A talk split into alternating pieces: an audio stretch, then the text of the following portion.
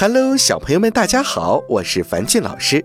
今天樊俊老师给大家带来的故事是《仓鼠先生的交易》。一天早上，仓鼠先生在醒来的时候做了一个很明智的决定。他在笼子里叹气说：“唉，我老了，老骨头也不中用了，我不愿意再在轮子里转圈了。”从今往后，我只要稍微锻炼一下，保持健康就行。仓鼠先生说到做到，但是他漂亮的小轮子怎么办？仓鼠想了一下，很快想到一个好办法。既然我跑不动了，那我就和老鼠们做个交易，他们来玩这个轮子，我得到十粒向日葵籽。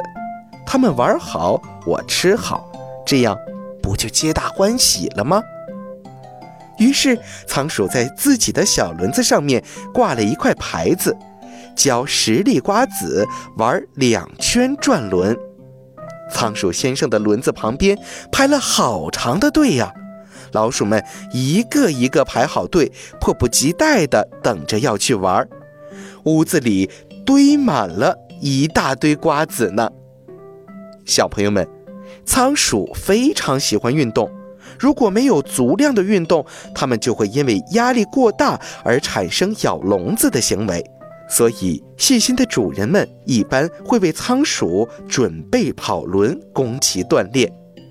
小朋友们，今天的故事就到这儿了，早点休息吧，晚安。